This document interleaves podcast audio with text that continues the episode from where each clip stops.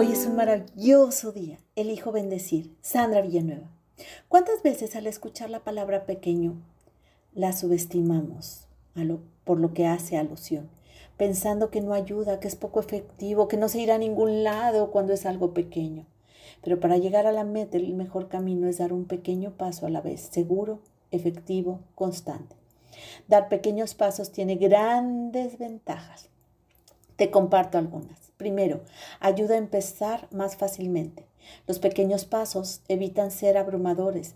Además, tiene la ventaja que una vez que se inicia es más fácil continuar. Mark Twain decía, el secreto para salir adelante es empezar. Iniciar puede ser la parte más difícil del viaje del aprendizaje, del emprendimiento o de los cambios, pero al dar pequeños pasos podemos comenzar donde estamos para avanzar y luego gradualmente crecer y aumentar los niveles de habilidad y rendimiento. 2. Empezar con facilidad brinda un impulso inicial que es crucial para ir, para ir hacia adelante. Indica un proceso de cambio importante porque dos aspectos. Uno, nos hace sentir con más confianza y seguridad emocional para continuar. Dos, nos facilita visualizar los objetivos que son factibles y alcanzables. Tercer aspecto, mejora continua. Cambio un hábito un 1% puede parecer poco notable, incluso imperceptible, mas es muy significativo. En especial a largo plazo, la diferencia de una pequeña mejora con el tiempo es sorprendente y nos lleva a estar en otro lugar. Cambiar un 1%. 4. Motivan a continuar. Experimentar éxito ayuda a que sea más fácil continuar los éxitos pequeños. Son importantes, mantienen la motivación, pues activan el sistema neurológico de recompensa del cerebro, responsable de producir las ganas de continuar. 5. Implica tener menos riesgos. Dar pequeños pasos ayuda a minimizar el riesgo, a equivocarnos y rendirnos aumentando la posibilidad de éxito.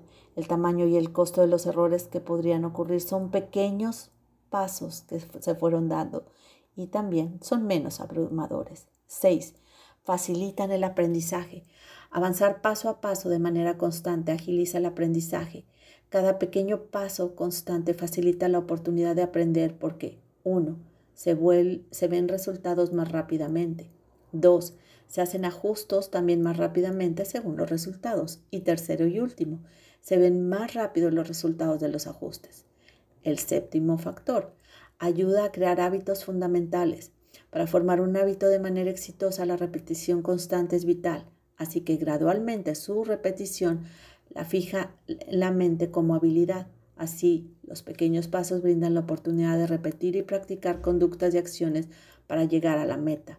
8 ahorra estrés en grandes decisiones. Al implicar menos riesgos de error o fracaso, resulta más fácil tomar decisiones alrededor de pequeños pasos. Esto facilita estar en acción. Esta a su vez aumenta la confianza en uno mismo y conduce a la acción. 9. Ser realista.